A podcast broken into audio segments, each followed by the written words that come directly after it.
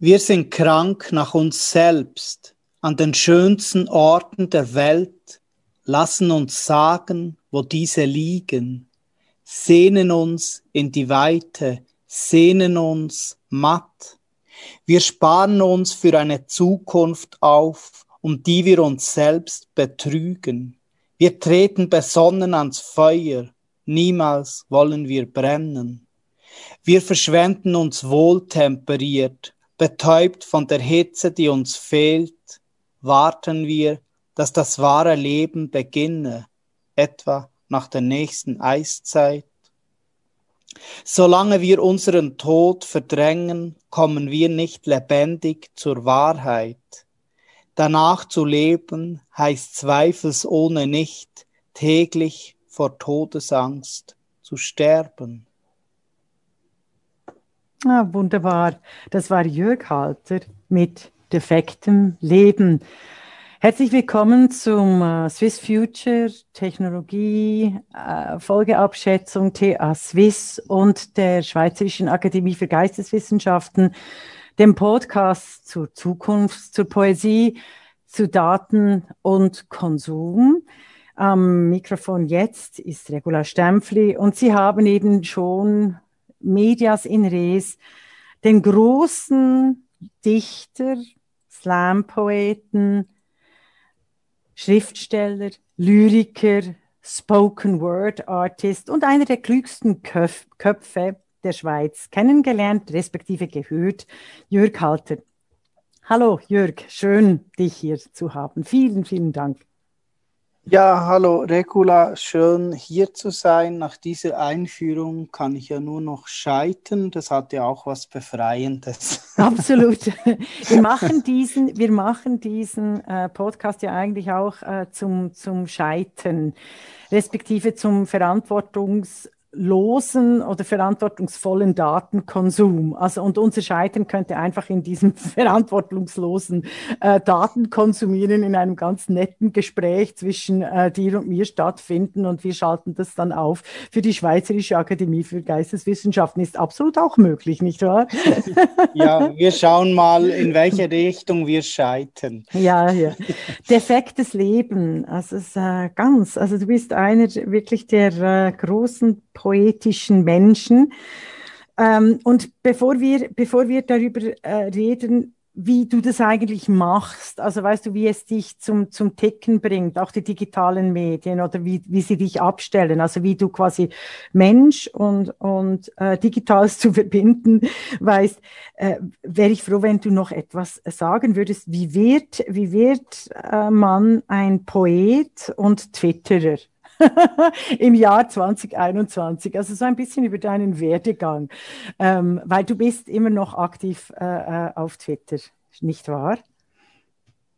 Ja, also es ist beides war äh, keine Absicht oder kein Wunsch dahinter. Also in erster Linie ähm, hat bei mir wirklich so in der Schule das Interesse für Sprache wurde größer. Ich habe gerne gelesen und Aufsätze geschrieben und dann äh, auch äh, habe mich dann für Liedtexte interessiert. Äh, und, also eigentlich so das, das Medium Sprache hat mich sehr früh fasziniert, obwohl ich das jetzt nicht unbedingt so von zu Hause mitgekriegt habe. Ich komme ja nicht aus einer akademischen Familie. Mhm. Mhm. Und das Interesse für Sprache war für mich aber immer ähm, sehr vielseitig in verschiedenen Formen. Eben, also jetzt mhm. so, man kann sagen, ein, oder ein Gedicht ist, ist etwas, das, das braucht Zeit zum Entstehen, das äh, entsteht im, im Stillen, das, das braucht Raum und, und Twitter ist ja ein, ein, ein schnelles Reagieren mhm. auf Ereignisse in der Welt und, und kommentieren. Das ist eine, eine ganz andere Form von Ausdruck und ich käme jetzt auch nicht auf die Idee, so wie äh, der deutsche Satiriker Böhmermann jetzt die eigenen Tweets in einem Buch zu veröffentlichen. Also so eitel bin Schade. ich nun auch nicht. Äh, Schade, es, es geht gut. ja, es ja. gibt, ja, aber es, was passieren kann, dass, dass ma, dann mal ein Tweet oder ein Teil davon, dass das dann auch einfließt in einen literarischen Text, das, das kann schon passieren. Dass Und da möchte ich, ja, genau, sozusagen ja. ja. Da möchte ich Eben eigene Tweets können dann auch wie Material, also Sprachmaterial sein, aus dem man dann weiter was entwickeln kann. Das kann passieren, ja. Hm. Ich finde eben das so, äh, also ich finde viele Dinge sehr äh, bedenkenswert und, und, und fabelhaft, für, auch für mich zum Weiterdenken bei dir. Was ich aber extrem äh, faszinierend finde, ist, wie du als Musiker, du hast ja die Sprache eben auch als, als Musik genommen. Du warst ja äh, lange eben, äh, wie heißt es, äh, so Artist oder wie sagen wir, Musiker, Rapper, ja klar. ja, ja, genau, ja, Rapper. Ich habe das nur, ich habe das nur verdrängt. Ich habe das nur verdrängt, dass du Rapper Rapper warst, weil du dem, dem ganz normalen Aussehen aufgrund meiner Mehrheitsdatenkonsum nicht wie ein Rapper aussiehst, verstehst du?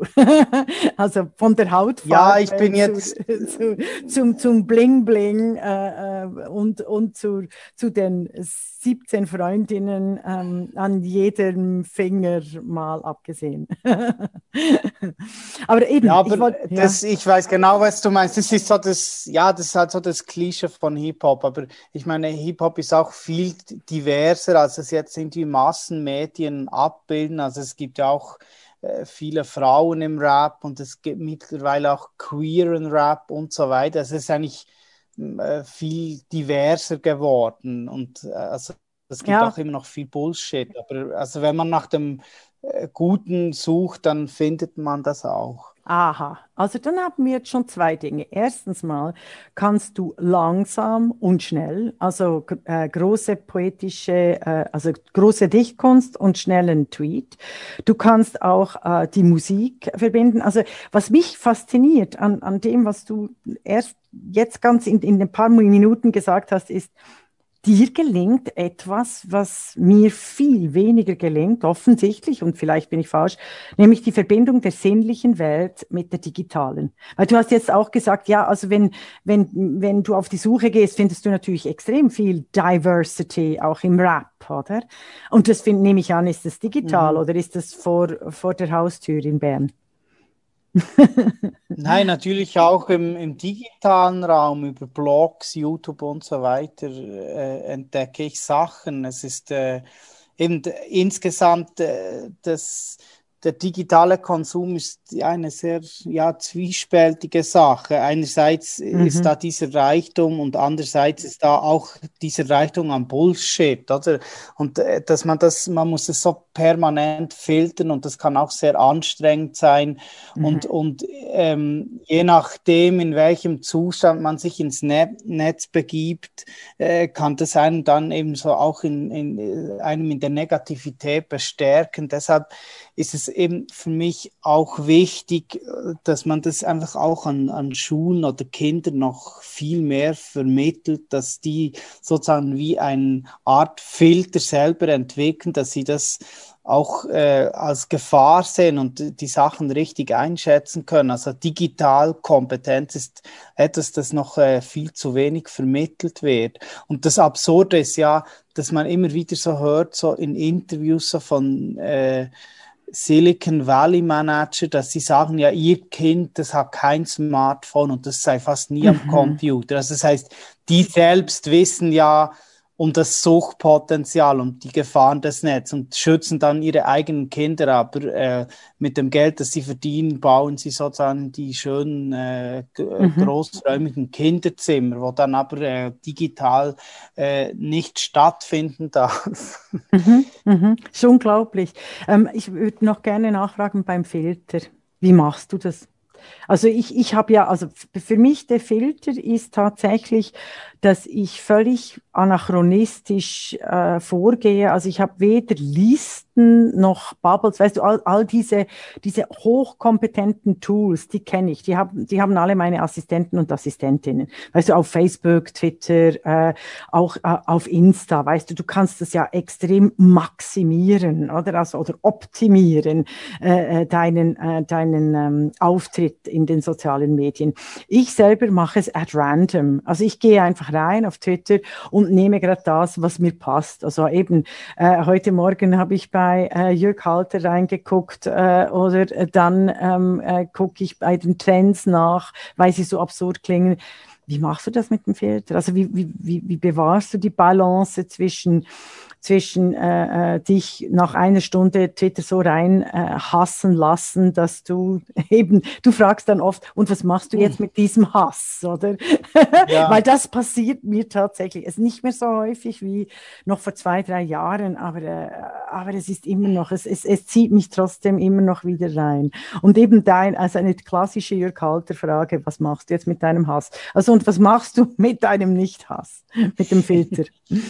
Ja, also eben, also Leasen und all so Dinge, das habe ich nicht. Ich, ähm, mhm. ähm, ich, ich meine, ich folge einfach Leute, die ich interessant finde oder auch Leute, die sozusagen eine äh, in, in irgendeiner wichtigen Funktion ist, dass man vielleicht auch schauen sollte, wie, wie die sich so äußern.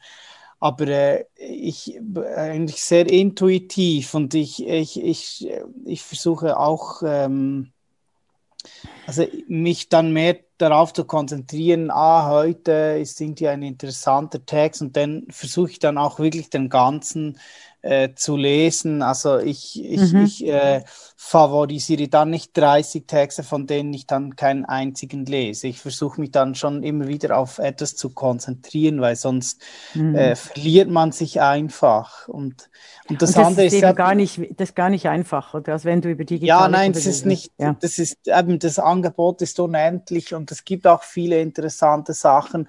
Und wenn man, so wie ich, ich bin halt vielseitig interessiert. Ich, ich interessiere mich für viele Themen und trotzdem äh, kann ich mich ja nicht in alles vertiefen. Deshalb diese Auswahl äh, zu treffen, die aber eher intuitiv erfolgt. Ähm, also manchmal, ja, also ich, was ich zum Beispiel, ich habe kein Smartphone, immer noch nicht. Ich habe nur einen, einen Computer. Das heißt, wenn ich unterwegs bin, ich bin nicht verbunden mit der digitalen Welt. Ich habe SMS und Telefon und mhm. ich finde es schon sehr hilfreich, weil mir fehlt es dann auch überhaupt nicht. Ich bin dann eher dann halt konzentriert, wenn ich am, am Computer bin und versuche da dann äh, mich nicht so lange aufzuhalten. Aber ich meine, ich manchmal ärgere ich mich auch über mich selbst, wenn ich dann irgendwie einen Tweet veröffentliche äh, und dann, nachdem ich ihn veröffentlicht habe, merke ich dann, dass ich das irgendwie nicht so präzise mhm. äh, formuliert habe oder etwas nicht ausformuliert habe und das dann zu Missverständnissen führt. Und das ist ja dann so die Gefahr im digitalen Raum. Es gibt ja Leute, die sind ja nicht nur äh, darauf spezialisiert, mhm. andere anzugreifen und schlecht zu machen und ganz wissentlich falsch zu verstehen, weil das ist einfach so äh, irgendwie so eine äh, extreme Form von Selbstbefriedigung, die sie anscheinend erfüllt. Und äh, da muss man halt immer aufpassen. Und je mehr man selbst in der Öffentlichkeit steht, je schneller wird man dann auch angegriffen, oder? Und äh, mhm.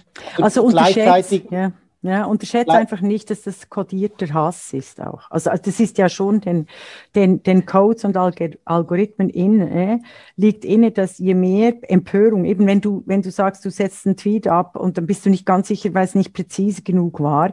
Und dann gibt es Leute, die, die nur das, dafür da sind, zu gucken, ah, äh, schreibt Jörg Halter jetzt wieder etwas, wo wir ihn endlich packen können oder so. Also es gibt es ja nicht nur bei Jörg Halter, es gibt ja, ja, ja millionenfach. Das gibt es bei Isolde Karim, Regula Stempfli, also äh, äh, überall, oder?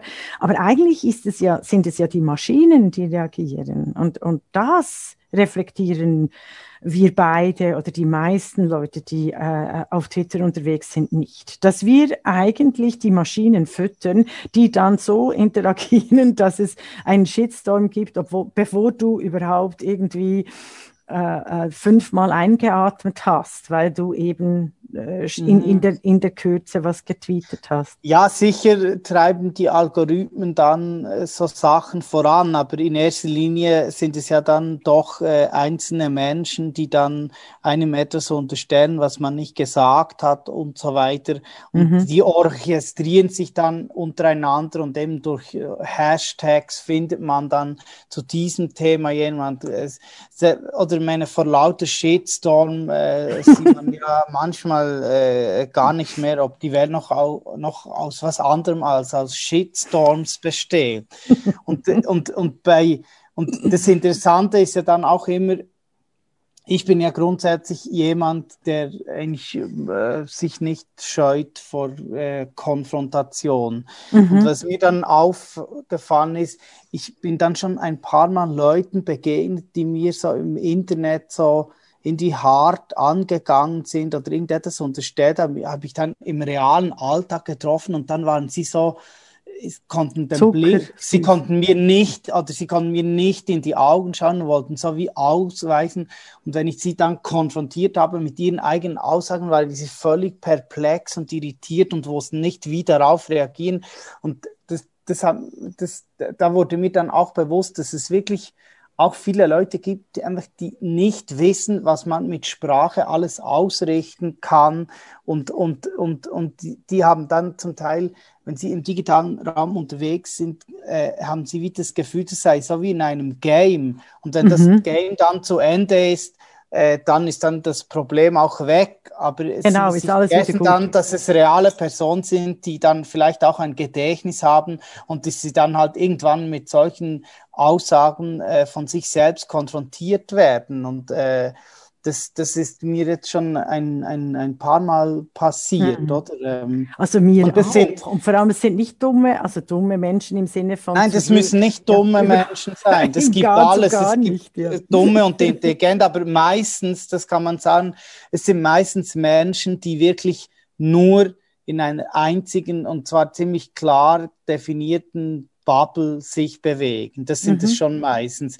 Weil sowas Leute, die, die, die sozusagen ähm, wirklich das ernst meinen, wenn sie äh, sich als tolerant und offen bezeichnen, sind ja auch Leute, die dann andere Meinungen äh, vielleicht schon kritisieren, aber dann nicht immer direkt die Person angreifen, mit mhm. denen ein konstruktives äh, Gespräch möglich ist, auch im digitalen Raum. Also ich meine, ich musste das ja auch lernen, dass ich mich bei gewissen Leuten lasse ich mich gar nicht mehr auf eine Diskussion ein, weil ich weiß, es führt nirgends hin, weil es geht nie um die Sache. Es ist dann nur so ein, äh, ein ich will gewinnen und ich will auf der richtigen Seite sein und ich will dir zeigen, dass ich dir moralisch überlegen bin. Es geht dann nicht darum, das Gemeinsame zu finden, sondern nur das Trennende zu definieren und so, solche destruktiven Diskussionen äh, lasse ich mich nicht mehr ein. Das habe ich schon gelernt. Also manchmal passiert es doch passiert noch. es mir noch, ja, wenn mich jetzt etwas besonders provoziert, aber ich kann dir auch als Rat sagen, es ist besser, da muss man hart, also hart mit sich selbst sein, weil es führt nirgends hin. Also Mhm. Ich wollte es, eh es ist auch nicht gut für einen selbst, Nein. weil man regt sich dann über sich selbst auf, dass man so viel Energie oder auch Zeit in eine Diskussion investiert hat, die von Anfang an, äh, wo es klar war, dass das nirgends hinführt. Man ärgert mhm. sich dann über, auch über sich selbst, dass man es wieder gemacht hat, obwohl man eigentlich weiß, das ist scheiße, das führt nirgends mhm. hin. Und da möchte ich äh, mal fragen, hast du das Gefühl, dass du mit äh, deinen Tweets schon mal jemanden, der normalerweise äh, nicht dieselbe Meinung hat, respektive die, der oder die nicht so wählen oder stimmen würden, hast du da schon jemand, jemanden überzeugen können? Weißt du, quasi so wie im Diskurs oder An Anregungen oder also deine Theater, deine Performances, die hinterlassen, die sind eben auch sehr physisch und präsent, oder? Das ist mhm. der Unterschied, die hinterlassen in jedem von uns immer Spuren, oder? Also mhm. sei es, sei es ein, ein, ein Ton, der nachhat, sei es ein Ausdruck von dir oder ein Wort, äh, weißt du, als ein Ausdruck meine ich mit dem Charisma, weißt du, mit der Körperhaltung oder mhm. ein Wort, ein Gedicht das verändert, also da, da bin ich wirklich äh, von, der, von der klassischen Schule. Ich finde äh, Live-Performances, die wir schon seit über 100 Jahren, also gefühlten 100 Jahren nicht mehr hatten, äh, die hinterlassen wirklich Spuren und Veränderungen. Es, ja, es ist sicher, ja, nein, ich weiß, was du meinst, es stimmt. Es ist sicher so, dass also nicht nur jetzt Performance oder so, sondern auch mhm. ein Gespräch, dass man eins zu eins hat mit einer Person im nicht digitalen Raum, dass das oft ein ganz anderer Ton ist und eine andere Form von Respekt, auch wenn es Meinungsverschiedenheiten gibt. Mhm. Und jetzt im, im, digitalen Raum ist es mehr so, dass mir dann manchmal Menschen äh, Kommentare schreiben oder auch Privatnachrichten wie, ähm, ich bin froh, dass du das ausgedrückt hast, was ich dachte, ich hätte es so nicht formulieren können oder ich wage es Getraut, mir nicht zu ja. sagen. Mhm. Äh, das höre ich schon öfters oder auch einfach Leute sich danken, dass ich vielleicht auf einen Aspekt aufmerksam gemacht habe, den sie so noch nicht beachtet haben. Das gibt es schon. Aber jetzt gegen, also jetzt gegen oder mit Aktivisten, die einer mhm. Sache verpflichtet sind, zu argumentieren, bringt meistens nichts, weil die sind ideologisch so festgefahren, da, da, da helfen Argumente nicht mehr. Und, und und das spielt dann auch nicht so eine Rolle, ob diese Person jetzt eher rechts oder links ist. Wenn einfach, wenn das mhm. ideologisch festgefahren ist, dann kann Hast man du keine Chance, rationalen. Argumenten eigentlich keine Chance. Mhm. Also Was, und das würde dann bestätigen, dass die digitale Maschine eben äh, kein Kommunikationsinstrument ist, sondern ein Automat, der äh, auf bestimmte Reize äh, reagiert und repetiert. Oder also so, so ja, habe also, ich, so hab ich die sozialen Medien auch schon beschrieben. Ja. Also so würde ich äh, gewisse Menschen äh, ähm, beschreiben, die, die wirklich funktionieren wie Automaten, weil, ah, du, wenn, weil du, du, weißt, mhm. du weißt dann genau, welche Worte oder Wendungen du sagen mhm. kannst, dass sie und du weißt genau, wie sie darauf reagieren werden. Also es ist wirklich so wie, das sind dann so wie so Papageien, wie, ja primitive Automaten. Also ich glaube, mhm. Papageien sind intelligenter. Aber das wegen dem Automaten, das, das ist auch ein Thema, das wir haben im, im, im äh, Daten- und Konsum. Also meine Theorie ist ja nicht, dass die Roboter quasi den Menschen die Arbeit wegnehmen. Entschuldigung, jetzt ist da gerade ein lautes äh, äh Flugzeug äh, oben durch. Okay. Nochmal, meine Theorie ja. ist ja nicht, dass die Roboter den Menschen quasi die Arbeit wegnehmen, sondern die, die ich finde es äh, A, keine Gefahr. Also ich bin froh für, für jede Arbeit, die abgenommen wird, es sei denn, es sei sinnliche Arbeit mit Menschen, äh, an Menschen und so weiter und so fort. Äh, sondern meine Theorie ist, dass die Menschen immer mehr zu Automaten werden. Und du sagst jetzt genau äh, weniger quasi die, die codegetriebenen sozialen Medien, sondern tatsächlich sagst du auch schon, es gibt Menschen, die wie Automaten reagieren. Und ich, ich frage mich, ob es da schon einen Zusammenhang gibt. Weißt du, zwischen unserer Tätigkeit die letzten zehn Jahre, da warst du auch äh, schon äh, da, obwohl du ein enorm junger Mann bist, ein, auch schon als junger Mann, als Dichter und, und, und Performer in Erscheinung getreten bist. Aber dass die letzten zehn Jahre vielleicht durch diese, durch diese enge Zusammenarbeit von, von Automation und, und Mensch quasi wir auch Automaten werden.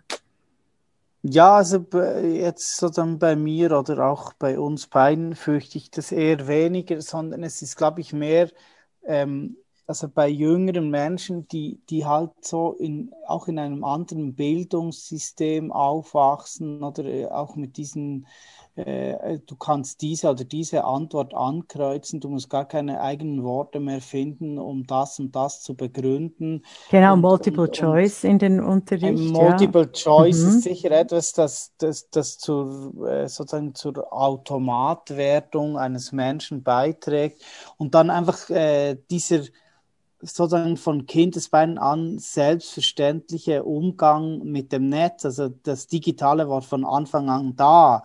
Es, mhm. es gibt gar nicht, es gibt gar kein Leben ohne Internet. Das, das ist so absolut selbst, es ist gar nicht mehr vorstellbar, dass es mal ohne das ein Leben auch möglich war.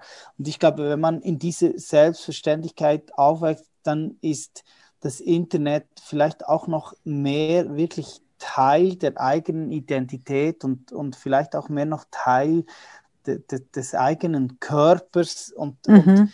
und, und, und äh, indem man sich viel stärker dann auch über das definiert, definiert macht man ja. sich auch entsprechend verletzlicher, weil man ja viel abhängiger davon ist.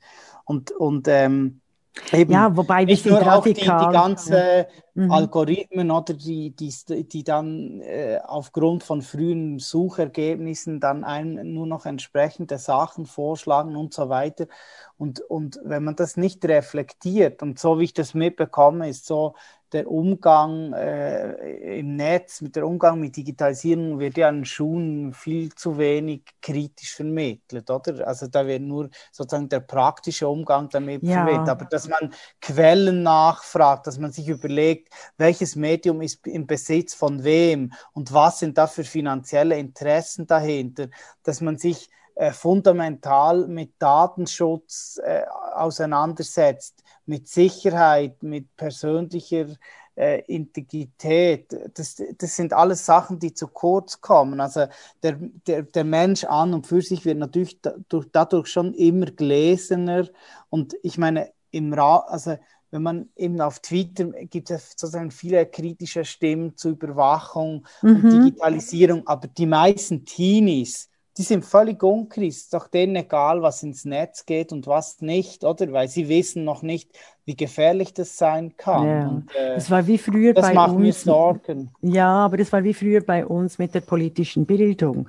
Oder also ich finde so, äh, diejenigen, also in meiner Generation, du bist ja viel jünger, aber in meiner Generation war so Ende 80er und dann vor allem die 90er Jahre waren so diese Yuppies, die alles äh, entpolitisiert haben. Also äh, nur noch auf den Genuss, nicht mal auf die Selbstoptimierung, sondern wirklich bis zum Exzess feiern Ferien, ähm, äh, es gibt kein zu, äh, Morgen mehr, man, man kann alles riskieren mhm. und, und eben weil wir äh, so soziale, also der Mensch ist etwas vom radikal sozialsten Wesen, das ich äh, kenne, das ist das, was mich immer so umtreibt, also wir sind unglaubliche Rudeltiere, selbst Einzelgänge, wie, wie, wie der Jörg Halter, der noch äh, für sich in Anspruch nehmen darf, tatsächlich auch in Realität äh, äh ein, ein, einen gewissen Freiraum auch einzunehmen. Oder? Also es ist auch in, der, in, in deiner Wortsuche, Findung und, und Sprachlichkeit. Äh, das, mit den, das mit den Schulen ist ein Klassiker. Also äh, eben, bei uns fehlte die politische Bildung, jetzt fehlt die, die digitale Bildung. Ich finde es viel, viel schlimmer, dass in den Medien zu wenig, also keinen kein kritischen Zugang gibt zur Digitalität. Oder siehst du das anders? Ich sage das jetzt radikal, aber ich finde tatsächlich, die meisten verstehen nicht, was in, mit der Maschinenwertung des Menschen, der Eroberung der, der, der Welt als, als Code und Algorithmen, also was mit diesen Referenzen passiert. Die wenigsten verstehen das, geben aber vor, so dies zu verstehen und deshalb reden sie beispielsweise von der Digitalisierung der Demokratie, was für mich ein Oxymoron ist. Also es, wenn, wenn es etwas braucht, dann die Demokratisierung der Digitalisierung. Oder sehe ich das zu negativ? Ja, ich würde nicht äh, sagen zu negativ. Ich würde sagen, ich, also doch etwas zu negativ, weil ich finde, es gibt schon viele kritische Stimmen. Und äh, also ich meine, jetzt grundsätzlich ist ja ähm, der Umgang mit der Digitalisierung sind, sage jetzt mal ganz grob gesagt, in, in, in Europa schon etwas kritischer gesehen im Gegenzug äh, zu Amerika, wo ja. eigentlich äh, das wirklich dann Exoten sind, die, die kritischen Stimmen, obwohl ich glaube, jetzt nach dieser Trump oder mit dieser mhm. Trump-Barriere hat sich da vielleicht bei gewissen Leuten auch etwas mehr Skepsis ähm, aufgebaut. Was, was ich halt sehe, ist dass das äh, Problem, dass, dass die, die kritischen Stimmen in den Medien äh, es zunehmend schwieriger haben, äh, noch eine Plattform zu kriegen, mhm. weil ja die, die Medien selbst sehr, sehr, stark von der Digitalisierung bedroht sind. Also die Medienvielfalt, also einerseits es gibt mehr neue Medien, aber sozusagen jetzt mal die Medien, wo dann wirklich auch eine gewisse Anzahl von Menschen erreichen, die werden eigentlich immer einseitiger, oder? Also jetzt äh, einfach mal auf die Schweiz bezogen, also mhm. wie, wie Tamedia zum Beispiel einfach äh, immer weniger äh, äh Titel hat und auch immer weniger äh, Journalisten, wie im Regionaljournalismus gespart werden soll, im, im Kulturjournalismus. Ähm, und das sind schon Entwicklungen, äh, die mich sehr beunruhigen. Eben. Und dann hat man dann zum Beispiel äh, die Republik, die dann aber wirklich halt wirklich so ein urbanes, elitäres Publikum mhm. hat, die eh schon alle aufgeklärt sind und sehr kritisch, oder? Das, aber die Frage ist ja sozusagen jetzt einfach Leute, die, die irgendwie äh, den Taki lesen oder Blick und so weiter, wie, wie kritisch die in Zukunft über, über äh, Themen eben wie die Demokratie und Digitalisierung äh, unterrichtet werden, weil die anderen, die kritisch sind, die suchen sich ja eh dann die kritischen Medien, aber die, die anderen, die sich nicht groß für das interessieren und nur beiläufig die Medien verfolgen, die, die, die, die, die werden dann immer unkritischer mhm. gegenüber der Digitalisierung oder im Gegenteil, sie steigen sich dann so in Verschwörungstheorien. ja. Es gibt nur noch ein Konzern und der steuert und all, alles und man mhm. kann nichts mehr glauben und man kann eigentlich nur noch denen glauben, die sagen, dass man niemanden mehr glauben kann. Oder? Mhm. Das, das ist einfach so mhm. diese, diese Spaltung, die halt durch die Digitalisierung vorangetrieben wird oder besser gesagt eine Splitterung, weil es sind ja dann mm. immer mehr kleinere und zum Teil sich stark radik radikalisierte Radikal Gruppen und das macht mir Angst, diese Entwicklung. Mm. Andererseits, die Schweiz ist ja sehr klein. Also du bist auch in einem kleineren äh, Gemeinde äh, aufgewachsen, wenn ich mich recht entsinne. Das ist ja, also die Zersplitterung ist eigentlich auch, könnte ja auch die Chance sein für eine Pluralisierung. Also ja, ich sehe das, was du meinst mit der, also die Polarisierung, die macht mir eh, eh Angst. Ich möchte, aber ich, ich möchte schnell was fragen, weil du hast ja mhm. ein Singspiel mit dem wunderbaren Titel Das Ressort, ein Singspiel über das tragische Ende der Selbstoptimierung. Also da möchte ja. ich zu jedem Wort, weil ich weiß, dass du die Worte ganz bewusst gesetzt hast, da möchte ich gerne von Jörg Halter äh, die digitale und die analoge, äh, den Wertegang von jedem Wort hören. Also Ressort, dann das Singspiel und vor allem, wie, also wieso ein tragisches Ende der Selbstoptimierung? Für mich wäre das mal ein positives Ende der Selbstoptimierung. Also da, da, da, da, da musst du uns jetzt allen ein bisschen Auskunft geben. Was? Weil das ist das dein aktuellstes. Ich hoffe, es ist okay, wenn ich dich da wenn ich dich da packe oder im, im, im, im Singen und im Denken hier. Ja, also das, das Aktuellste ist es nicht. Das ist, also es ist einfach mein letztes äh, Theaterstück. Äh, nein, das ist das letzte Theaterstück. Entschuldigung, ja, das genau, Aktuellste, das, das ah, genau zum Gedichtband, das Ende Januar. Ja, erst vor einem Monat, den habe ich noch nicht. Äh, gemeinsame genau. Sprache. Über das, da über das, ich, das muss dann auch was sagen. Aber ich möchte zuerst noch schnell über ja, das Ende genau. der Selbstoptimierung, das für mich nicht ein tragisches ist, sondern Hooray! ja, es ist eben ein Singspiel, das heißt, es ist eigentlich so eine Art äh, alternatives Musical. Also ich habe das mit dem Komponisten Elia Retiger äh, zusammen gemacht. Und äh, da geht es eigentlich darum, dass eine, eine, ein Luxushotel in den Schweizer Bergen nach einem, nach einem Bergsturz von der Außenwelt abgeschnitten ist, das heißt eben auch vom Internet abgeschnitten. Mhm. Es dringt dann nichts mehr von außen hinein. Und es ist eigentlich so ein Luxusressort, das aber auch eine verkappte Edelentzugsklinik ist. Also dort mm. sind dann so reiche äh, Banker und Manager, die dort ein, offiziell Ferien machen, aber inoffiziell einen Koksentzug machen. Und deshalb ist dort auch so eine Krankenstation im Keller eingerichtet und ein Labor. Und ähm, dieser äh, äh, Professor oder Professorin ist eben so wie ein, ein geschlechtloses äh, Wesen. Funktion, äh, ja, genau. Vorstand mhm. sozusagen in diesem Labor auch am neuen Menschen, indem er eben von diesen äh, Patientinnen und Patienten eben so äh, Blutproben und so weiter abnimmt und entwickelt dort einen neuen Mensch, also den perfekten Menschen, also eine Art äh, Übermensch. Und, und mm, also das wäre dann eben Thema. der ja. perfekt mhm. optimierte Mensch, der ja dann gleichzeitig das Ende des Menschen bedeutet. Also es ist so ein, ah. ein, ein ah. sehr, äh, also es ist ein sehr satirisches, dramatisches mhm äh, dystopisches äh, Stück und, und das wird dann auch über Lieder und Musik erzählt. Ähm. Mhm. Also ja. es wäre, wäre wunderbar, wenn, wenn das endlich nach München käme, oder? Also ich warte schon lange drauf, weil das war ja irgendwie 2019, das feierte, also, also feierte ja einen ziemlichen Erfolg. Aber lassen wir jetzt das, wir stecken noch mitten in der Pandemie. Äh, ja. Jetzt ist es mir klar, also es ist iro also quasi ein eben ein, ein ironisches Ende der Selbstoptimierung, respektive tatsächlich ein richtig tragisches Ende, weil es eben auch mit dem Aufhören der Selbstoptimierung dann der Mensch selbst aufhört. Sehr, sehr genau. spannend. Ja, sehr, das ist ja, das ist ja wie, wie wenn wir durchbuchstabiert werden bis zum Tode. Also das da würden wir dann bei deinem Gedicht von Anfang einsetzen.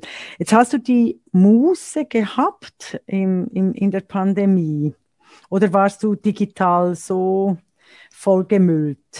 In der Bitte, weil, weil wir, wir, also was mich, was uns umtreibt, auch in, was, was ich mit Elisabeth Ehrensberger von TH Swiss besprochen habe und, und George Rose von Swiss Future, wir, ähm, was, was uns umtreibt, ist, es wird so getan, als ginge alles weiter, also dieses neue Normal, oder? Dabei ist nichts mehr normal. Aber wegen, wegen dem sogenannten Homeschooling, das ich eh Heimschule nenne, oder eben auch Homeoffice, das ich eh Heimarbeit nenne, ähm, äh, ist, ist eigentlich einfach alles anders geworden. Aber wir tun so, als, als würden wir weiterfahren. Also jetzt das mit dem Podcast, das ist wahnsinnig schön, dass wir äh, ein Gespräch äh, zusammen haben können, obwohl wir nicht zueinander reisen können.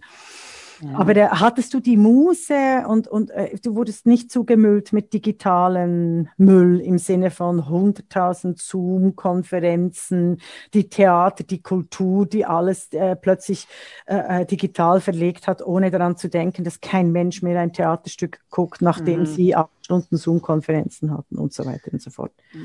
Ja, also was das betrifft, hab, hatte ich jetzt eigentlich äh, einen relativ entspannten Umgang. Also erstens, ähm, ich natürlich war ich etwas mehr im Netz als sonst, aber ich habe, ich glaube, glaub ich eher mit der Zeit eine Art äh, Spaziergang-Intoleranz entwickelt. Also weil ich so viel am Spazieren war, dass ich mir wie ein Frühpensionierter vorkam.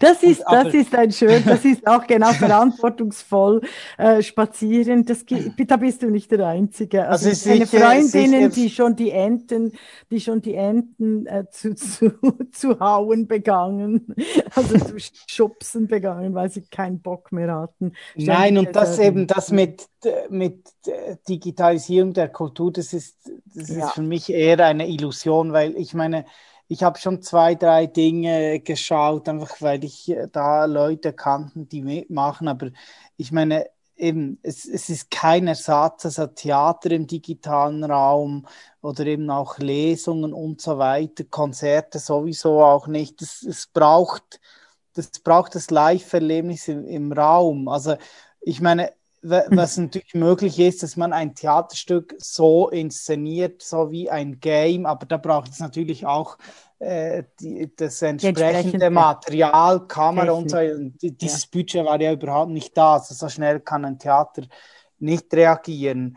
Ähm, eben, was ich einfach ähm, gemerkt habe in, in dieser Diskussion über, äh, wir wollen zurück zur Normalität und ich habe mich dann immer gefragt, ja, zu welcher Normalität? Es gibt gar keine Normalität. Also ich meine, die Welt war schon, vorhin schon so mhm. verrückt und vieles, äh, was was andere als normal bezeichnen, würde ich überhaupt nicht als normal bezeichnen. Und eigentlich weiß ich gar nicht, was normal ist, weil das ist ja immer eine Definitionssache und hat auch immer sehr viel mit Privilegien zu tun, oder? Mhm. Wenn man zum Teil sah, über was dann hier geklagt wurde, ja, also ja. jetzt immer zu Hause essen und so. Und dann gleichzeitig hat man dann wieder Bilder gesehen äh, aus Griechenland, aus den überschwemmten Flüchtlingslagen, die ja dort äh, schon seit äh, Jahren äh, so leben müssen. Und dann halt diese Verhältnisse, also mir ist also so dann vielleicht die Verrücktheit der Welt ist mir schon noch mehr aufgefallen, ja aber ich habe nicht äh, gedacht, dass die, dass, dass sich die Verhältnisse so grundlegend geändert haben, oder? Also, und eben, klar, wenn, wenn ich dann sehe, in, zum Beispiel eine Mutter mit, mit zwei Klein Kindern, alleinerziehend in einer Wohnung und noch Kleinkinder, ich meine, das hat dann das Leben wirklich umgestellt. Äh, genau. Das, und über das, das, lesen wir viel zu wenig, oder also quasi oder helfen. Also ich, ich helfe ja. vor Ort, aber wir, wir, wir, wir werden viel zu wenig genau mit diesen äh, Familien konfrontiert in der Öffentlichkeit. Persönlich kenne ich ganz viele, die viel, viel äh, äh gemacht haben, also auch den, den, mhm. die Kinderbetreuung äh, übernehmen. Es macht auch wahnsinnig Spaß. Also ich habe ja erwachsene Kinder, aber ich, ich, ich liebe ja die, die, die kleinen Kinder. Und äh, äh da, da hat etwas äh, stattgefunden und aber sonst ist es eine Katastrophe. Also ich denke, du, du bist auch nicht aus akademischem Haushalt, ich auch nicht. Ich habe immer ge gesagt und sage es immer wieder, also äh, wenn, wenn das während meiner Kindheit passiert wäre, in einem auch äh, schwierig von Gewalt und, und Alkoholsucht geprägten Haushalt, äh, ich wäre also ich hätte nie, nie, weder die Sekundarschule noch das Gymnasium geschafft. Oder? Und jetzt mhm. dauert das schon anderthalb Jahre an. Und das, dichtet, ja, wieso, wieso, tweet, ja, eben, twittern, wieso twittern wir nicht über das? Es ist ja eben, es ist ja nicht mehr, dass, dass die ganze Sache, oder am Anfang, also, ja, die Krankheit, das betrifft alle, aber das was sich jetzt nach, nach über einem Jahr zeigt, dass es eben die, die Ungleichheiten vertieft, oder? Ja. Die, die Vermögen der Reichsten, die haben, die sind viel größer geworden. Also ich meine, der Bezos, der Amazon-Chef, ist nur ein Beispiel. Und eben äh, gerade was die Bildung betrifft, wenn man sich dann äh, über Zoom Privatlehrerinnen und so zuschalten ja. kann, und Kinderbetreuung hat, dann ist es natürlich viel einfacher. Hingegen eben, wenn man äh, in, äh, Eltern hat, die jetzt nicht gebildet sind und einem halt nicht helfen können mit den Aufgaben, die, die sind dann absolut überfordert und das, mhm. das lässt dann auch sehr viele Kinder äh, zurückfahren. Also es ist dann wirklich wie ein, ein verlorenes Jahr mhm. für viele. Also es ist ja nicht so, dass die Schulen selbst es ist auch unterschiedlich, haben sich auch sehr darum bemüht. Ich meine, ich kenne auch äh, verschiedene Lehrerinnen und Lehrer und die haben einen enormen mm. Einsatz geleistet. Vor denen habe ich größten Respekt. Mein Ärger äh, gilt viel mehr gegenüber Funktionären. Ja. Funktionären. Ich spreche jetzt eben auch nicht nur von Politikerinnen, von Politikern, sondern von so höheren Behörden, oder? Ja. Jetzt auch in der Kultur eben. Da treffen dann, wir uns, äh, ja. Die dann, äh, die dann halt einfach immer nur bis 5 Uhr erreichbar waren. Also bei denen ging das Leben wirklich ganz normal weiter. Ähm, ja. Gleich viel arbeiten zum gleichen Lohn, äh, für Fehlentscheide keine äh, Verantwortung, Verantwortung, übernehmen müssen und, äh, und eben ich meine, wenn ein Informatiker, der beim, beim Staat arbeitet und, und äh, seinen Lohn hat und alleine wohnt und dann so sich darüber empört, wie unsolidarisch irgendwelche Jugendliche sind, die draußen am, am, am Saufen sind und die Abstände nicht einhalten und so weiter, dann habe ich mir einfach gesagt, das ist schon auch sehr selbstgerecht. Äh, wenn man das selbst alles nicht macht und nicht will, kann man leicht sagen, man sei solidarisch ja. und verzichtet darauf, wenn man es sowieso nicht macht. Das hat einfach so dieses fehlende Empathieverständnis von ganz verschiedenen Seiten, also eben Leute, die nur aus ihrer eigenen Perspektive dann von Solidarität sprechen, aber eigentlich gar nicht wirklich reflektieren, was Solidarität eigentlich bedeutet und Empathie. Empathie heißt eben, dass man sich in jemanden hineinversetzt, der eben auch anders ist und anders denkt, dass man eben diese Person besser versteht. Das heißt ja nicht, dass man dann mit allem einverstanden sein muss, aber mhm, sonst mhm. ist man nicht, man ist nicht, es ist eben so, dass viele Leute verwechseln Empathie ja. mit Sympathie. Und genau. das ist was ganz anderes. Man muss eben auch empathisch sein mit Menschen, mit denen, die man ablehnt, oder? Mhm. Ähm, das, äh, das ist wichtig. Ich meine, wenn, wenn, wenn, wenn Köppel auf der Straße äh, ausgeraubt wird, dann, dann würde ich ihm auch äh, helfen. Es ist mir doch egal, ob ich sonst ob er ein äh, rechtspopulistischer Chefredakteur also, ist oder nicht. Ja, einfach für die deutschen Zuhörenden. Wer und eben gerade im digitalen ja. Raum ja. gibt es das ja null. Oder es ist ja. entweder man, man ist 100% für jemanden oder man ist 100% dagegen. Also es ist so, in der Tendenz ist es so, wie viele mhm. denken. Es gibt natürlich dann zum Glück auch noch Ausnahmen von Menschen, die sich nicht so diesen, diesen triebhaften Stigmatisieren unterordnen. Aber es ist schon auch eine Tendenz, die eben im Netz durch die sozialen Medien einfach beschleunigt wird. Eben, das ist dann schon der mhm. große Raum, äh, der große Unterschied zum, zum realen Raum.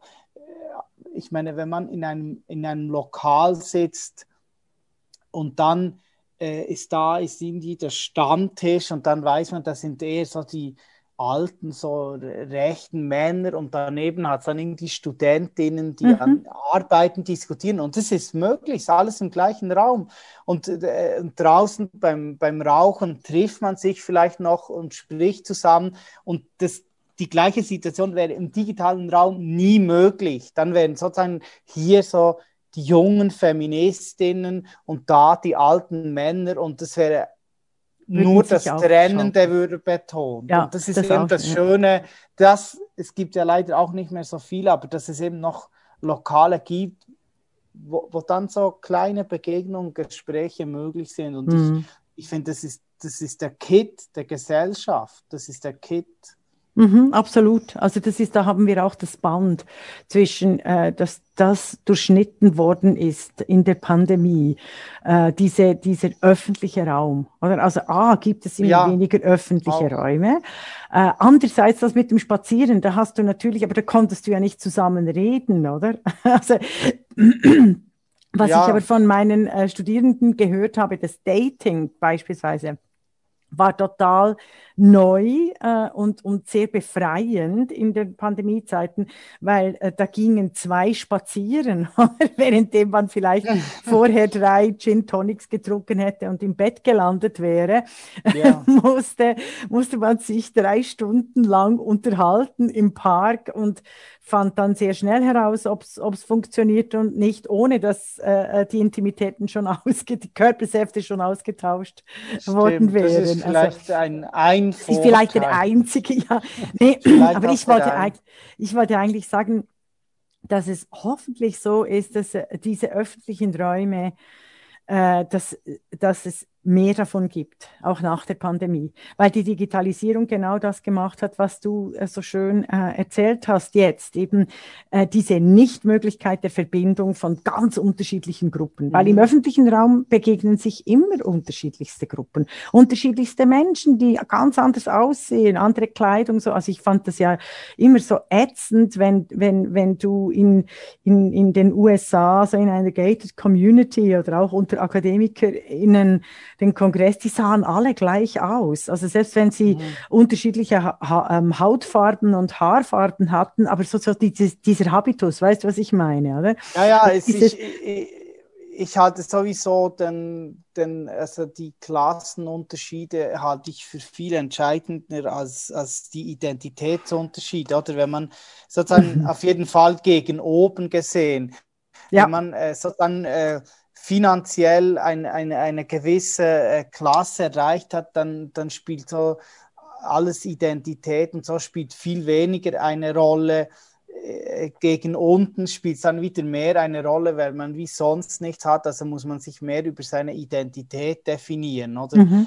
Das sind ja auch so eben mhm. Aspekte, um wieder mal so zur, zur Jugend äh, und Zukunft zu kommen eben in den Medien ist zum Beispiel die Klimajugend ist ja völlig überrepräsentiert. Also ja. Äh, Leute, die nichts mit Jugendlichen zu tun haben, denken dann, heute seien die Jugendlichen Klimajugendlichen. Das ist Bullshit. Das völlig, ist wirklich ja. ein Teil. Ja. Ich meine, wenn man in den Ausgang geht, dann das sind man ganz viele junge Männer, die sind viel machoider, als das zu, zu meiner Jugend war. Ja die haben ihre, ihre Autos, die, die, die, die, die hören sexistischen, homophoben, äh, zum Teil äh, auch antisemitische Unterwanderten ja. oder, oder Islamismus verherrlichenden deutschen Gangsterrap und, und die Frauen äh, schauen wirklich wie diese billigen äh, Bitches in, in Videos aus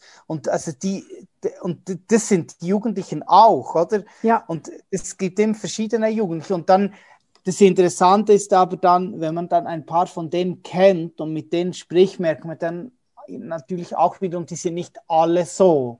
Man, ja, und vor allem ja, sind sie viel reflektierter, als sie dem äußeren Anschein Genau, und sie sind zum Teil viel reflektierter, aber sie werden dann aufgrund von ihrem Äußeren schon äh, entsprechend äh, schubladisiert, verurteilt, ja. währenddem ich schon oft mit äh, Studenten und Studenten zu tun hatten, wo ich dachte, habt ihr eigentlich in eurem Leben auch schon mal einen eigenen Gedanken gehabt? Also, oder oder, ja, oder ja. ihr sprecht nur in Zitaten und wisst sie dann nicht mal richtig anzuwenden und vor allem wisst sie dann nicht mal richtig zu verteidigen, weil ihr sie gar nicht durchschaut habt oder richtig mhm. gelesen habt. Also sozusagen eben das, das Mitläufertum, das Nichtdenken, das, das, mhm. das ist dann in all, allen Schichten auf, auf auf eine andere Art und Weise vertreten.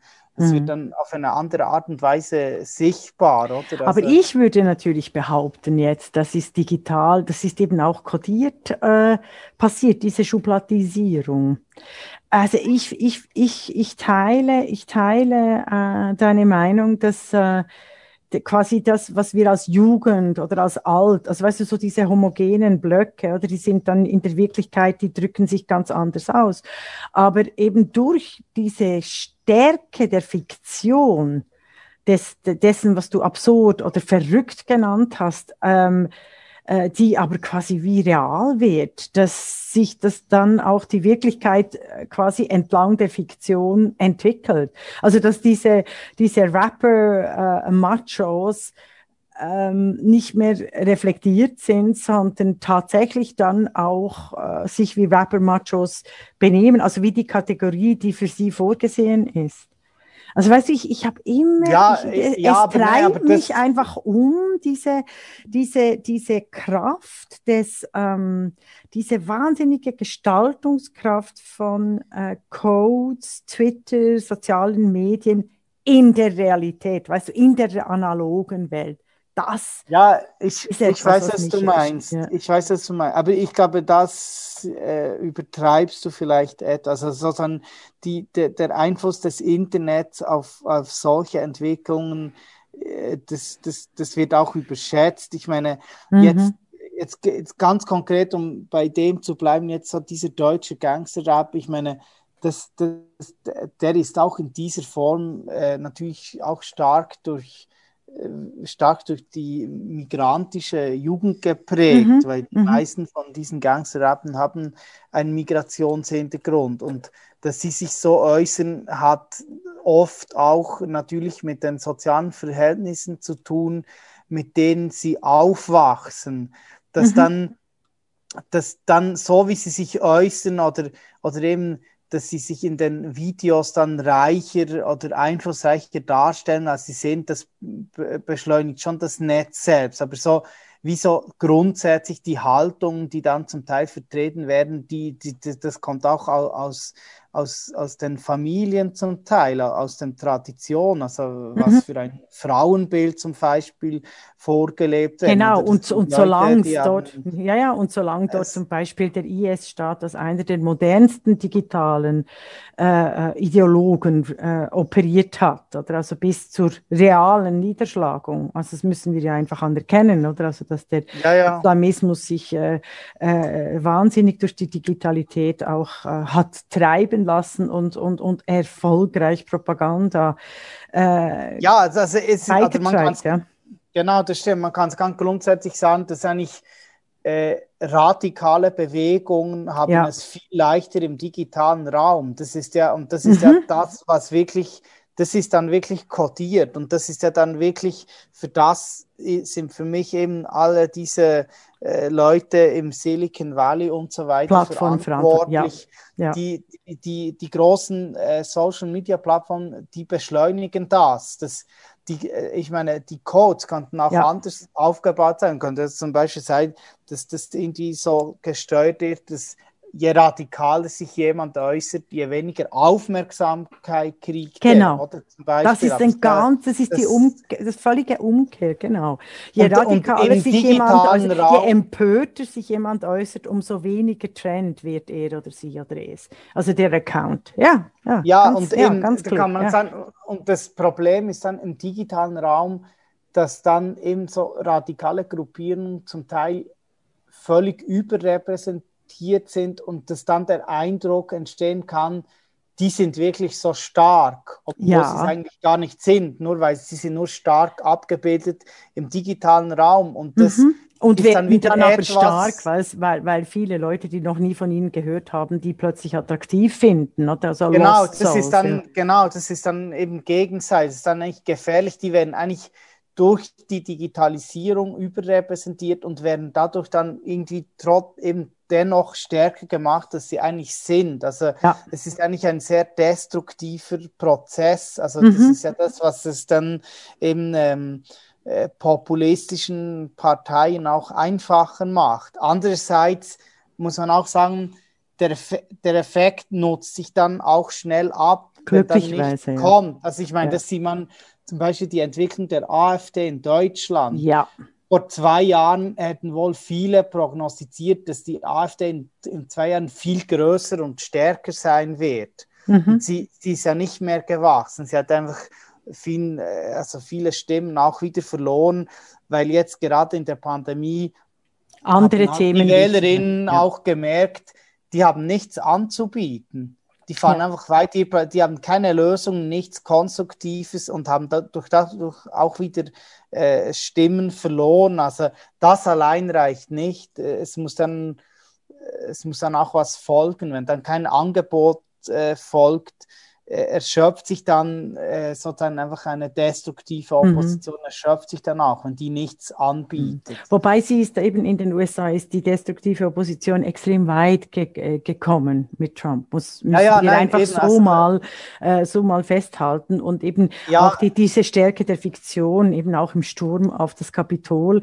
Also ich, je länger, je mehr ich mich auch wieder äh, mit äh, Hannah Arendt, weißt du, Totalitarismus beschäftige, wie sie zeigt, zeigt, dass eben die, die ganze Rhetorik, also das, was du ja auch sagst, eben Sprache ist so enorm wichtig, der Umgang mit Sprache, die, die Transformation, oder? Und, und wie wir dann sehen, wie eben Silicon Valley dort die, die Verantwortung nicht übernimmt, das, also die, diese Plattformen, das ist ganz, ganz wichtig. Ich denke aber auch in den USA hat sich da der äh, Diskurs ein bisschen gewandelt. Also Ezra Klein, äh, wichtig für die, die New York Times Opinion Page, hat zum ersten Mal das, was, was, was du schon länger auch mal gesagt hast und ich eh auch und in Europa Usus ist, aber hat zum ersten Mal wirklich auf Papier und digital äh, wichtig verbreitet in New York Times genau das, dass die Plattformen Verantwortung übernehmen müssen für den kodierten Hass, den sie schüren. Also das, was du gesagt mhm. hast, man könnte ja die, man könnte ja die Dinge auch ganz anders programmieren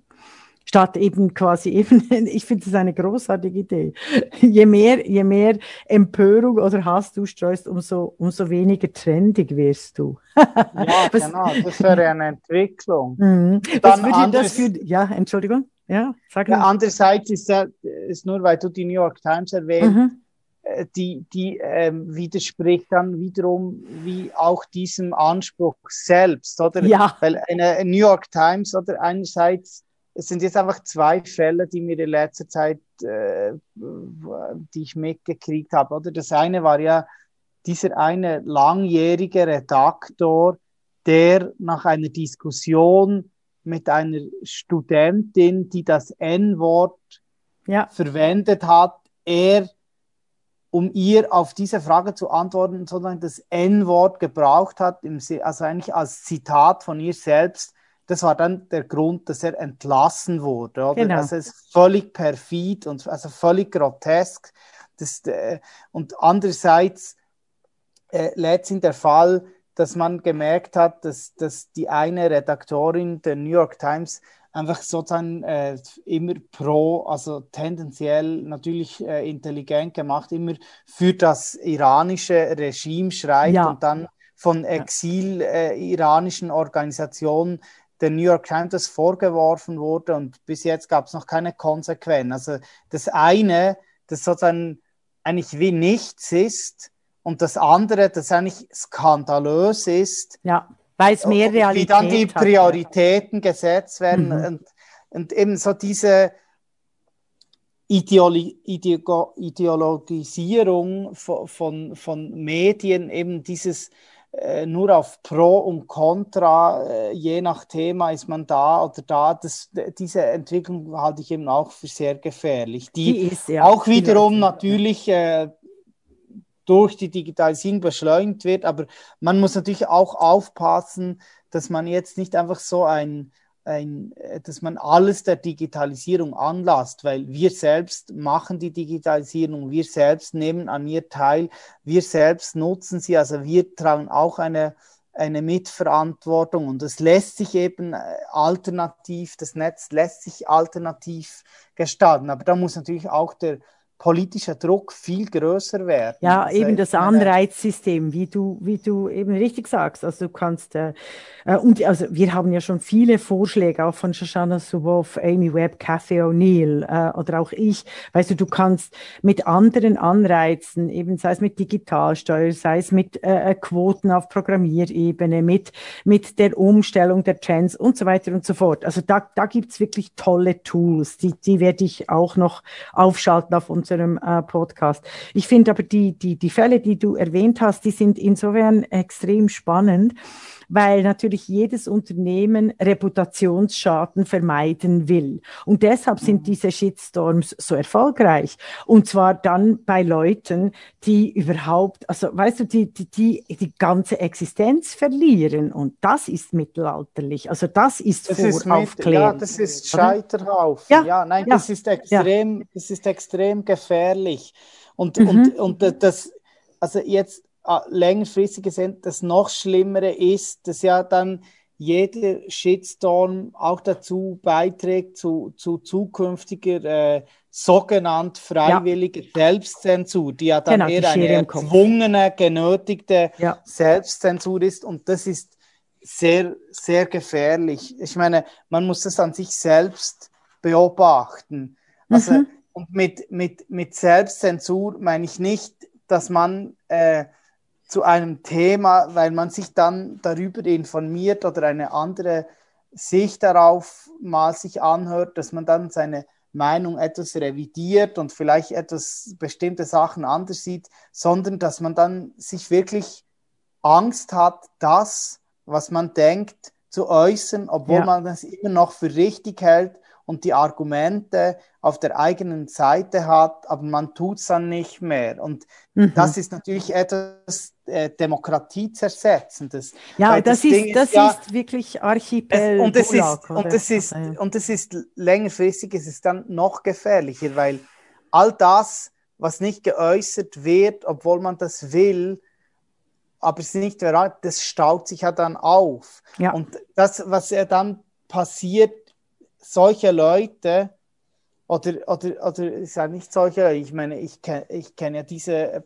Problematik zum Teil auch, was dann dazu führen kann, wenn man da nicht stark genug oder reflektiert genug ist, dass man dann plötzlich anfällig wird für so populistische Angebote, oder? Ja. Die dann ja. eben sagen, ja, also man darf ja nichts, bei uns darf man es noch sagen und so. Und also es gibt Leute, die werden dann durch, durch diese Entwicklung auch in eine Ecke gedrängt. Mal Radikalisierung hineingedrängt, ja. wo sie ohne diese Zensur, in die sie hineingedrängt worden sind, gar nicht hingekommen wären. Mhm. Und, dann, und dann diese Leute dann einfach sagen, ihr seid Vollidioten, ihr seid alles Nazis und dann gar nicht kritisch reflektieren, wieso ist es so weit gekommen? Das ist ja genau das, das, das Problem, dass man unter anderem auch bei Trump, also auch mhm. jetzt noch, oder er ist weg, aber er ist ja doch nicht weg, ähm, das, das gar, es wird eigentlich kaum mehr erwähnt, wieso ist er überhaupt gewählt worden? Weil mhm. die Politik, die Jahre vor ihm war, war ja die Voraussetzung, dass überhaupt so ein, ein, ein, ein, so ein Rechtspopulist überhaupt diese Macht erlangen konnte. das, das wird ja dann oft verdrängt. Immer, also eben die Voraussetzung, wieso etwas so schlimm wird, wie es jetzt ist. Mhm, das, definitiv. Das, das definitiv. ist dann viel einfacher, sagen, eben, Trump, jetzt ist er weg, jetzt ist das mhm. Problem weg und das ist völliger Bullshit, weil mhm. die, nein, nein, die fundamentalen also Probleme sind immer noch da. Die, die, die bleiben, ja, ja. Also ja. ich habe ja sogar äh, über das ein Buch geschrieben. Ja, ich weiß. Ich weiß. ähm, aber ich wollte Trump eigentlich etwas sagen, ja. äh, umgekehrte Beweislast. Also da würde helfen die umgekehrte Beweislast. Also nicht, dass der Shitstorm quasi einfach sagen kann, diese Person hat das und das gemacht und muss entlassen werden, sondern dann dann müssten die Plattformen äh, quasi Entlassungsgründe, also beweisen, äh, dass diese Person sich wirklich arbeitsrechtlich äh, etwas zu Schulden hat kommen lassen, weil das ja. die Unternehmen äh, selbstverständlich immer darauf bedacht sind, ganz egal, oder also den Reputationsschaden möglichst zu minimieren, ist klar. Aber wenn die das dann machen, also wenn, wenn quasi äh, äh Twitter äh, äh, dastehen müsste und beweisen müsste, dass diese Person zu Recht entlassen wurde, ja, dann äh, und dann auch Schadenersatz zahlen. Also ich glaube, da wird sich das ganze System ändern. Ich finde es aber sehr spannend, was du gesagt hast mit der äh, Schere im Kopf. Also diese, diese vorauseilende Gehorsam, der sich anstaut. Ja, ja, also die Radikalisierung, die habe ich in Teilaspekten äh, von gewissen Politiken durchaus bei mir auch erlebt. Oder? Also diese Wut darüber, äh, bei Kleinigkeiten völlig auszuflippen und dann gleichzeitig Wirecard zu ignorieren oder eben also die ganze äh, äh Frontex-Geschichte in der EU mhm. oder auch ähm, äh, also das neueste Beispiel aus Deutschland war die Kybra Gümüşay. Endlich hat sich die Frankfurter Allgemeine Zeitung gewagt, in einem Porträt zu sagen, wer ist sie eigentlich? Oder nachdem sie ja. alle Literaturpreise und alles abgesandt hat, ähm, währenddem andere gecancelt wurden für weit weniger, wenn die reale Welt zeigt, welche Verbindungen und Netzwerke sie pflegt, oder? Also weißt du, dieses ja. Aufeinanderklaffen dieses, zwischen Fiktion dieses, und Wirklichkeit, mhm. das ist äh, also eben, ja, wie gehst dieses du damit Beispiel, um? Mhm. Genau, dieses Beispiel ist sehr gut, weil diese, dieser Artikel äh, ähm, ist ja ähm, von einer anderen jungen Frau mit Migrationshintergrund geschrieben worden, ja. oder? Ja, es musste. Das, ist, ja. das musste, und das finde ich einerseits, also ich, ich finde den Artikel sehr gut, weil es ist einfach eine faktische äh, Zerlegung genau, dieser, wir, äh, ja. dieser einfach islamistisch ge, geprägten äh, Pseudo-Vorzeigefrau. Mhm. Also es ist einfach mit Fakten einfach aufgezeigt, dass die äh, keine Distanz zum, zum Islamismus hat und, und auch zum, zum Nationalismus, also genau, zum genau. türkischen Nationalismus. So, so wie Aber wir es die, erwarten von Medien, oder? Also das war wirklich. Ja, genau, Medien. und die wurde ja, ja, jahrelang hofiert, dass auch gerade in linken Kreisen, in Kulturkreisen und so. In der Schweiz nicht, ganz diese, massiv, ja. Ganz in massiv. der Schweiz auch, aber natürlich vor allem in Deutschland, weil sie ist ja Deutsche. Ja. Aber ähm, was, was, was ich eben wiederum interessant finde oder auch problematisch, wenn jetzt der gleiche, ich sage wirklich der genau gleiche Text in der genau gleichen Sprache mit den genau ja. gleichen Argumenten von einem alten deutschen Mann ohne Migrationshintergrund äh, geschrieben worden wäre, dann hätte es sicher Vorwürfe gegeben, das sei rassistisch, es sei mhm. frauenfeindlich und so weiter. Und das finde ich eben eigentlich, also das ist auch grundsätzlich äh, etwas. Das ist die Diskrepanz mir, zwischen Fiktion und Wirklichkeit. Oder? Das ist also, grundsätzlich ja. etwas, was ich eben äh, schon auch eine äh, sehr problematische äh, Entwicklung finde, dieser Identitätsfetischismus. Also mhm. ich meine, ich, ich habe gelernt, äh, man soll Menschen äh, gleich behandeln, egal von wo sie kommen und so weiter. Das heißt, für mich heißt es aber auch, man soll sie, jemanden ernst zu nehmen, heißt auch, dass man jemanden kritisieren kann und soll und dass man das mit Argumenten tun soll und mit Fakten, oder? Und, und dann jemanden äh, weniger zu kritisieren, nur weil diese Person eine bestimmte Identität hat, ist eigentlich eine Art Selbstverleugnung dieser Werte. Hm. Theoretisch Oder, hast du recht, praktisch natürlich nicht. Aber ich glaube, die Diskussion, äh, ich sage dir gerade, aber diese Diskussion können wir äh, äh, nicht lange weiterführen. Das müssten wir an einem anderen Ort machen. Also praktisch meine ich, es gibt so viele kluge äh, Frauen mit Migrationshintergrund und äh, dann ist es immer äh, positiv, wenn die möglichst viel auch eben Gedichte Texte schreiben und auch zu Wort kommen. Also das ist mein Argument. Deshalb bin ich froh. Ich, ich sehe, was du meinst. Ja, nein, ich sehe auch die Ideologisierung. Mein Argument dagegen ist halt immer, äh, ja, absolut richtig. Äh, ich finde es total blöd, wenn, wenn diskutiert wird, wer was wie geschrieben hat, sondern eigentlich das Ziel sollte sein, weil das ist auch eine digitale Shitstorm-Diskussion. Das Ziel sollte eigentlich sein, möglichst plural viele Menschen, die vorher überhaupt überhaupt nicht zu Wort äh, gekommen sind, äh, zu Wort kommen lassen. Das, das wäre die Antwort hier. Aber ich möchte, möchte noch ja, die Schlussfrage... Da, da muss ja? ich doch noch ganz, ganz kurz, da bin ich natürlich mit dir grundsätzlich vollkommen einverstanden. Und in vielen Bereichen ist diese ähm, Diversität noch nicht erreicht. Ich sage nur, man soll dann jemanden einfach genau kritisch behandeln wie alle anderen auch. Und deshalb bin ich ja froh, dass es eben so Stimmen wie diese Ronja Ottmann gibt, die, die eben auch zu migrantischen Themen jetzt nicht, ich meine, grundsätzlich ist sie links, aber sie kritisiert auch linke Position, mhm. sie kritisiert auch linke Doppelmoral und solche Stimmen sind für mich sehr wichtig ja. und, und sollen auch mehr Aufmerksamkeit kriegen als jetzt Migrantinnen, Migranten, die irgendwie einfach nur aus einer ideologischen Perspektive argumentieren und irgendwelche äh, obskuren äh, Organisationen, die die Stimme geben, die sozusagen die Stimme der Macht ist und eben nicht repräsentativ ist für die meisten Migrantinnen und Migranten. Ja, um definitiv. Sagen, ja. Definitiv. Wobei ich dir auch da antworten würde, ich, ich weiß einfach, das sind, das sind eben so diese maschinengetriebenen Heldinnen, die keine Helden ja, ja. sind, oder? Also, aber weil, weil, weil das schon von Anfang an so auch äh, kodiert wurde. Ich habe noch eine Schluss, zwei, eigentlich mhm. hatte, hatte ich so schöne drei Schlussfragen. Also was haben, was haben, äh, und ich möchte dann zum Abschluss noch ein Gedicht von dir, aber was haben Slam Poetry und Twitter gemeinsam? Ja, also cool, also Slam Poetry mache ich ja schon lange nicht mehr. Das ist ja eben diese. Ja, das war eine Phase. Die, ja, genau. Ja.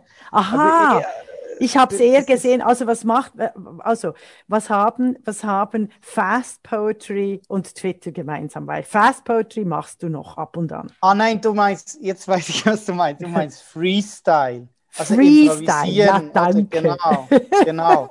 Ja, nur, dass die Begriffe ich, ich klar die, Ja, genau, ich habe die Disziplinen richtig. Ja, Fast Poetry ist ja. übrigens ein neues Genre, das du jetzt gleich erfunden hast. Ja, okay, dazu.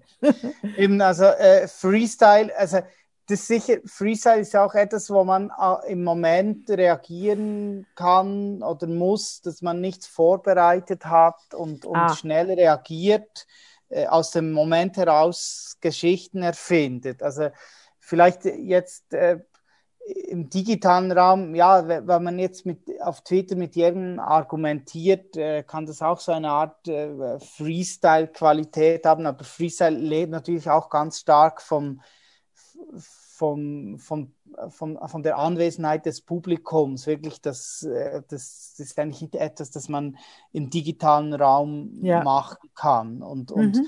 und, und vor allem Freestyle ist im Moment und dann verschwindet. Was im Netz mal steht, theoretisch jedenfalls bleibt im Netz. Das wissen wir ja beide. Ja. Auch, auch wenn die guten Sachen leider dann zu ja. oft schnell wieder vergessen genau, werden. genau, weil die, die, die da im, im Code, im Rating nach unten rücken, ja, absolut. Ja. Mhm.